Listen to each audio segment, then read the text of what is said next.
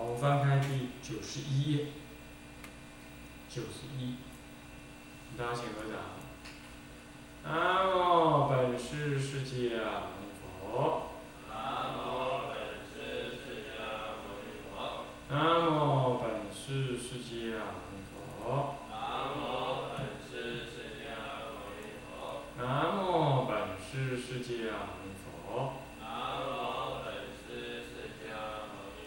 无上甚深微妙法，无上甚深微妙法，百千万劫难遭遇。百劫难遭遇。我今见闻得受持，我今见闻得受持，愿解如来真实义。愿解如来真实义。尽心戒观法，戒观十八戒假缘生法第十九。各位比丘、比丘尼，各位上上多居士，大家阿弥陀佛。阿弥陀佛。好，请观察。我们哎上一堂课呢，跟大家提到这个十八戒，戒这个十八戒是什么意思呢？讲到这个戒啊，戒有范畴种类，啊范围啊，或者是啊这个某一种依某一个分类而形成的一个啊啊这个这个范畴的意思叫做界。那么十八戒呢，是从由六根戒啊，再来六尘戒，再来六世界，合起来为十八戒。那其实这三类十八戒分成三大类，这个别有它的意义。那么所谓的六根戒啊，这个六根呢，这个根有张扬认识的意思。啊，其实在本文里头也有提到这个概念啊，它是一切，它是事升起的所依之境啊，就是说意识心、意识眼耳鼻舌身意这六种异世界，要六识六六世的界要升起这个世的这个。了别的作用，是这是有了别的意思，六世是有了别的意思，才了别只是认识而已啊。那么产生这种认识的能耐呢，呃，它必须依于这个根，那么根呢有浮尘根、水根。那么接着再讲尘啊，我们讲首先讲尘有迸污染的意思，有外来。的意思有客体的意思，客体的意思，啊，那么由外所来的意思，这叫做六尘。那么呢，接着就讲六世，这个六世是六依于六根所对六尘所升起的一种对。六尘境的一种了别的意识心，产生一种了别的意识心，能了别，了别是明了分别。你这里的明了分别呢？这个分别并不是指善恶好坏的取舍的那个分别啊，这个这个是明了的意思啊。所以说，只能分，只能讲成了别了，不要讲成分别，明了分别这样又不好，啊，因为我们常讲分别带有一种抉择的意思，啊，抉择这样，我来混后吧，但是呢，是讲六根是六根所生的事，叫六事，它是不不讨论，他不不急于不去说到他的那个分别的。单独只是说他一个认识的作用。那么呢，六根、六尘、六识，其实就摄进了世间众生自我为主的主体的法，以及客体的有生命的跟无生命的气世间的这样子的法。其实也就等于天台里头讲的五阴众五阴世间、众生世间，还有气世间这样子的法。把这个世间，把整个一切的世间的法呢，分别色法跟心法。那无论是色法或心法呢，综合起来，就对象来分，就是我众生自我这个主体，这五音。那么呢，众生以外，我个人以外，主体以外的一切有生命的众生，这是又分这一类。再来，这样这两类众生，我个人的主体跟客体的众生，这两类众生以外一切事就是无世、无意世界的，非众生类，那就全都是气世界、山河大地，包括时间空间。这心不相应法当中啊，算在内，那都叫气世间。那么呢，这样子三大类分别呢，就算尽了世间的一切什么？一切法就算进去，就色法、心法全部算进去，啊，就全部算在内。那么。六根六尘六识，其实亦复如是。不过它分类法不同，啊，六根是就众生所生的，呃，众生存在的一个一个一个，啊，这构成众生的一个主体，就是六根，就是六种根的人认识长养众生的什么？认知，啊，啊啊那个业，就是有这六根来造，长养这个业，业有善有恶啊，那么有然有净，是吧？修道也是由这六根来修的，是吧？眼观谈仪，口宣这个这个这个这个这个啊法音，心缘佛法，身礼拜。那么耳谛听，啊，那么呢，那么呢，这个这个这个，啊，鼻闻这个痰仪中点的这种的妙香，啊，舌尝法味，如此，那我们就能修行，对不对？那造恶呢？造恶也复如是，啊，眼观一切染净，起染念，身去触，舌去贪，饮食，杀害众生。那么耳呢，听闻这个靡靡之音；鼻嗅这个什么的男女；身上诸香等等，啊，造业，对吧？所以造业也好，修道也好，啊，无非嘞，都是由这个六根来。这是就属体的六根，就我一个众生来谈是这样。当你要忘于我以外的一切众生，那不也如此吗？他也是六根所成，是吧？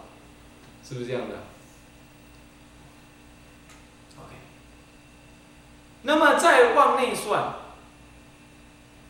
再往再往看，那么六根呢，对六尘境产生了六世的了别作用。那我能产生六六世的了别作用，那一切众生也是啊。所以就摄尽了。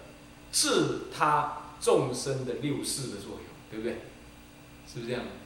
那么在现现在的色身香味触，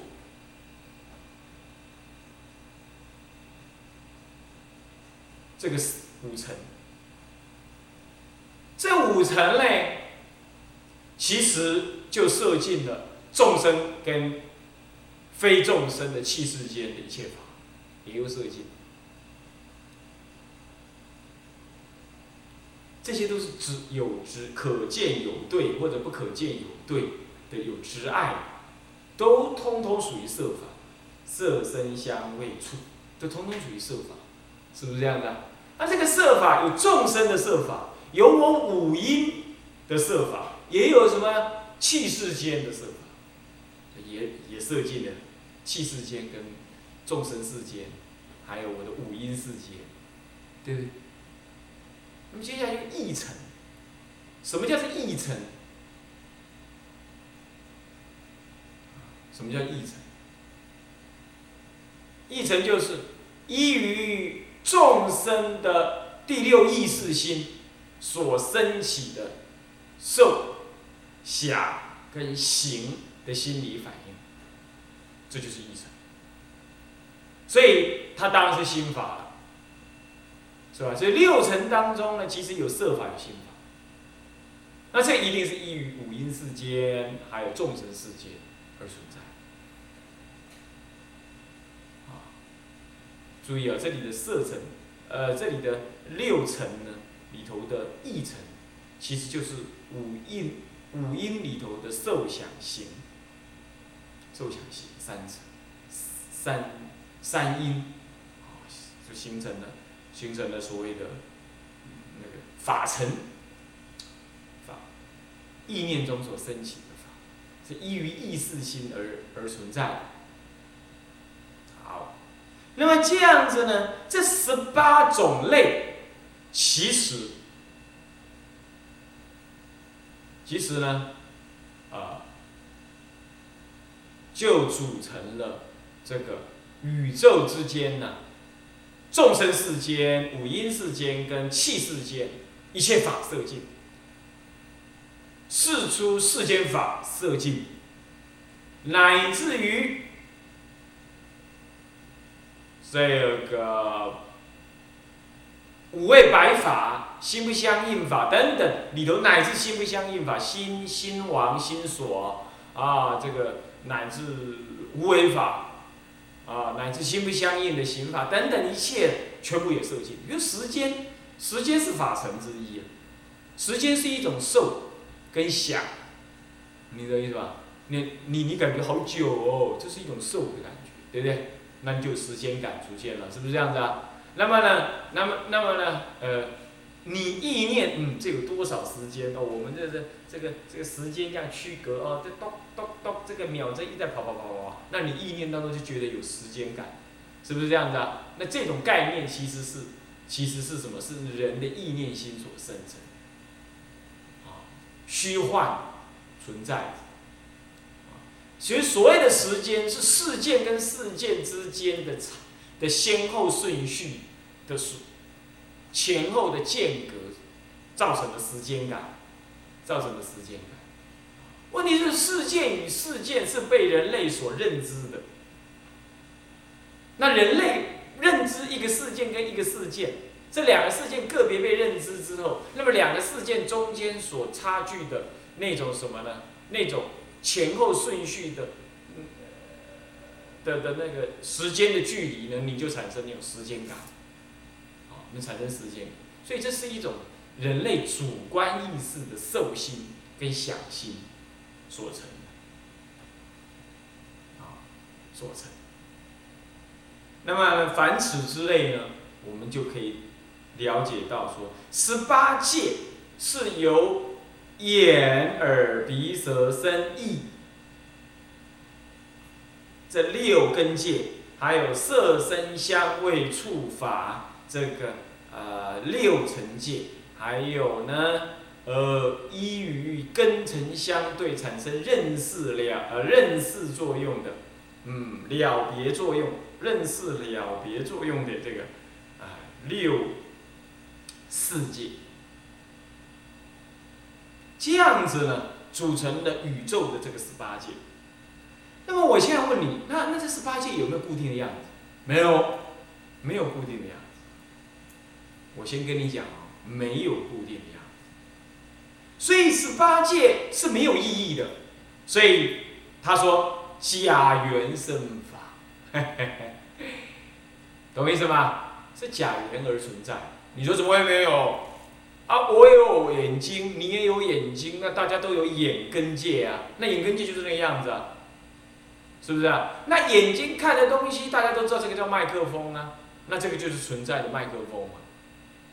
那这就是什么色尘嘛，是不是？那我你我都认知它为麦克风，那就是这个是什么产生演示的？我们产生的演示是一样的，怎么会不一样？那叫做，是宇宙是存在的，十八界就就真的存在着这些东西呀？那那是凡夫的认知嘛？嘿，你你有没有搞清楚？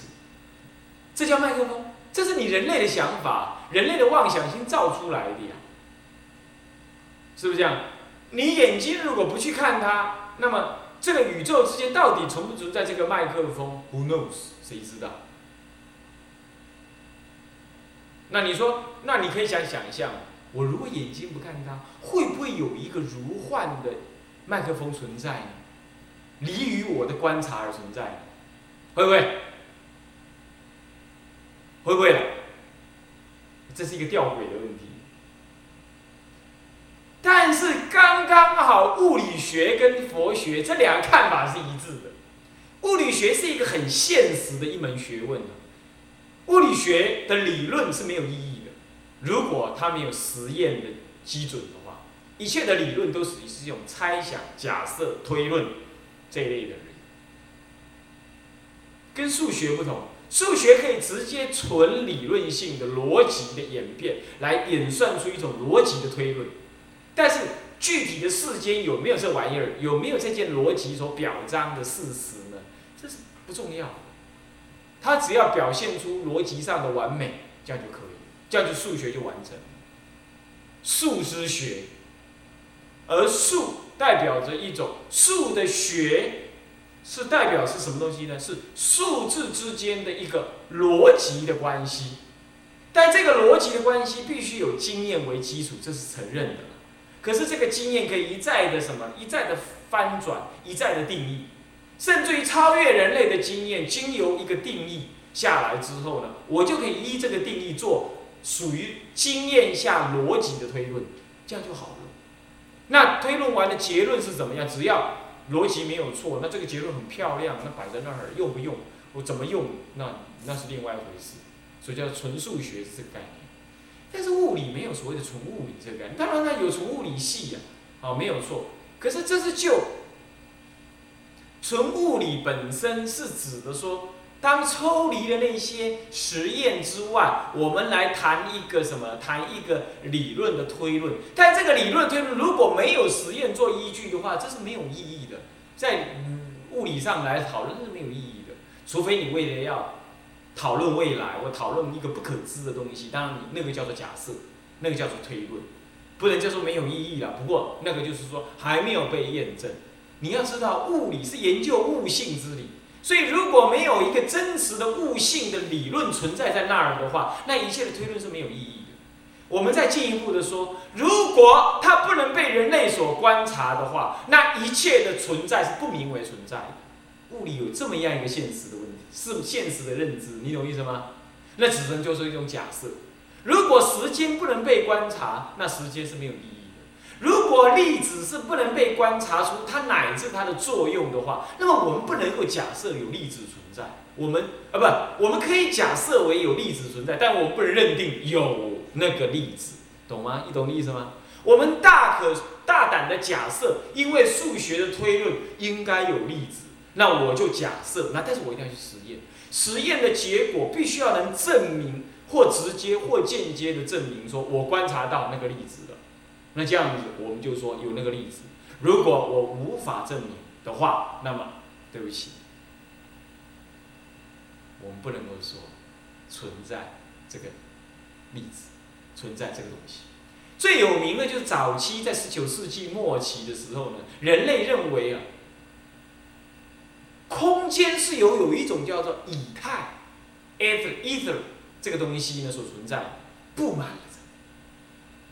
那么呢？因为那所有的时间、所有的事件、所有发生的宇宙的东西，都在这个广大的以太之内所发生。你可以想象说，一个海水，那所有的人类跟星球都是在海水当中的东西。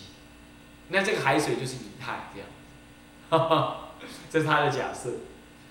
到目前为止，人类已经没有任何办法可以证明以太的存在，所以。没有，没有，你懂你懂意思吗？后来倒是电脑里头啊出现一个以太网络，那是借他的名字的，哈，以太是这样来的。注意，除非你能观察，并且观察到它的作用，不然那东西不名为存在。再倒过来说，什么叫做存在？就你所观察的，得到的结论，那个叫做存在，是不是这样子？是不是这样子？什么叫做存在？就是你观察的叫存在。啊，这个十七世纪，这个笛卡尔这位哲学家是，他是一个古时候的哲学家兼及科学家，这个很合道理啊。你看那个明朝王阳明不是说吗？格物，是吧？致知。是不是这样子啊？格物才能致知，致知就是哲学家的事，格物就是科学家的事，是不是啊？格物就格于物，就对物做一种什么？做一种考察，叫做格物。那格物之后就能够理解宇宙之间的道理，乃是人生的道理。这是一个最明显的。我我我在大学时，我国中、高中一直到大学的，一直是福音这样的思想，所以我会去读物理系，就是这样。要格物才能致知。哎，要治知治什么知？治宇宙人生的一切知，不能只是宇宙的知，物质上 particle 的知，粒子上的理解的知识，那不能征服人类的，增长人类的福祉。而我的看法是这样。那么呢，物所以物理学家应该是哲学家。不过事实是这样子的，物理系我们物理系的的毕业证书啊，这学位不叫做物理学学位。叫哲学学位，啊是这样子，好，那么早期尤其它是入入围一个哲学系，就是这样。好，给这很重要的观念，这不是题外话啊，就是物理学它也认知说什么叫做存在，观察就叫做存在，这这件事情很重要，就是被你所看，被你所听，那这个宇宙就是这样，懂不懂意思？是不是这样子啊？你你认为宇宙是什么样？你看到的样子，你听到的样子。那就是这就是宇宙的样子，哎，这是很重要的观念哦。那我请问你，如果真的是这个样子的话，那么宇宙有没有先有一个样子好让你看？它那个样子是永远的样子，那个样子，然后让你看，所以你看到了，这就是非常吊诡，这就是佛教跟物理学开始不同的地方。他们的假设是一样，他们的前提要求是一样，也就是我见，所以我见我见的，那就是宇宙存在。宇宙的存在必须依于我的观察，那我才说宇宙是什么样子。如果说宇宙不能被我观察，或者说有一个东西是我不能观察的，那我就不能说有那个东西存在，对不对？佛教也是如此啊。佛教认为，你认为什么叫存在？就是你看到东西叫做存在。但是问题是，物理学呢，那就落入了俗套，落入了凡夫的见解。物理学先假设宇宙有一个根本的存在，那只是人类有没有办法看到它而已。所以人类一直用各种办法，想方设法要去多看到一个已经存在、那从来没变过的那个宇宙。那个宇宙是乃至外太空人，乃至狗，乃至什么样的生命来看它，都是只有看到一个东西，就是那个宇宙。他先假设了有一个宇宙存在，然后呢是人类能看，为什么呢？因为因为科学家会这样说，不然不然我看到的是什么？我看到了，我看到了，那就那样了。可是他恰恰忘记，那是你看到的。要按照你科学家的观念是看到名为存在，那么你看到就是存在。问题是，看到本身就是一种交互作用。物理学在二十一世在二十世纪的初期呢，自己已经走到这里了，结果才开在这里开始分子，开始物理学就再也不能前进了。今天不叫做科学发达的时代，今天顶多只能叫做应用科技发达的时代。今天所运用的一切电脑的科技呀，都没有超过我在大一所读的物理学。哈哈，你要知道，你要知道，大一啊，不不要讲那么可怕，大一到大三所读的物理学呢，全部就已经读完了。你了解意思吗？就只有三个根最根本。第一，古典物理学，也就是力的作用，产生了物质状态的改变。那宇宙之间无非有四种力的作用：电力、弱作用力、重力，还有一个在分子里头的强作用力，这样子就四种力存在。啊，那么呢，这四种力呢，最后没办法被整合，爱因斯坦也失败了。哦，目前没有人成功。如果有人成功，那个人是超级的物理学家了。啊，是这样，就四种力，这是古典力学的东西。那么呢，再进一步的讲，所谓二十世纪的新物理学，只有两大支柱：量子物理学，啊，跟相对论物理学。后来量子物理学把相对论物理学、相对论物理学呢也整合进来，啊，那么整合进来，那叫做所谓的近代物理，呃，不叫古典物理，近代物理。但是所谓的近代物理，其实也不违背所谓的古典物理，它是在一个极小的范围或者极大的范围的时候呢的考虑的时候，那个古典物理学的一种修正。但是这个修正就严重。古典物理学是认知在人类眼睛能看的这个这个范围以内，可是呢，这个近代物理学它是把它弄在一个人类眼睛完全不能看，必须在很小很小，差不多十的负六个缪以上的这样子更细微的这个范畴，或者十的六次方。的一个光年呢，还是多少的一个一个大范围之外，这样大范畴的考虑的时候，才会有相对论跟所谓的量子物理学的这种效应出现。而这个效应有两个最根本，跟佛教是完全一致，只是科学家一直不接受的的的，或者不敢接受的一个概念。而这是非常好，非常好，拿来说服科学家们。一个真正的科学家，不是今天在戏骨那些工作的人而已。那些工作已经倾向于，呃，落入在一个现实上面的实验，呃，冶金物质反应来制造新的器具这样子的一个一个应用者了啦。他不一定关怀去思考物理学这些背后的一个哲学意涵，懂意思吗？所以那不，我在我们当时读物理的人来看。那个不叫做科学家，那个叫做嗯工程师，哦，那个叫做嗯好好吧好勉强只能叫做应用科学工作者，是这样而已。那么呢，物理学家是在探讨物理的物性，并且解释它背后的哲学意涵，这这叫做纯物理学。